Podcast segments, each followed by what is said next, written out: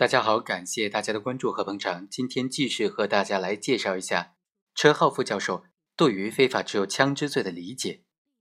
今天要谈论的是非法持有枪支罪当中的枪支该怎么理解。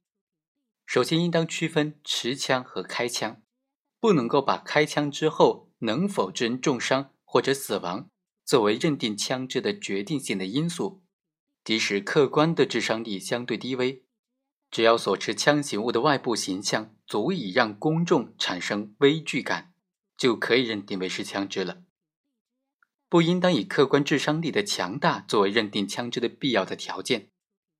为什么呢？首先，当持枪者没有开枪伤人的意图的时候，枪支的致伤力强大还是低微，这本身并不重要。持枪意思并不等于开枪的意思。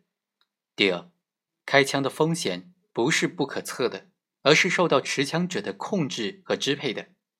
第三，在持枪意思和开枪意思之间，充满着如枪中没有子弹，或者是因为其他的故障没有办法射击等等各种客观的变数，也充满着行为人根本就不愿或者不敢开枪等等各种主客观的变数。这些变数都完全可能使持枪和开枪。成为参商恶心，永不相见。另外啊，在开枪射击的场合，完全可以根据开枪的后果做出相应的合理评价。所以啊，车浩教授就认为，如果把客观致伤力的强大作为枪支认定的核心因素，实际上是把持枪状态等同于开枪状态。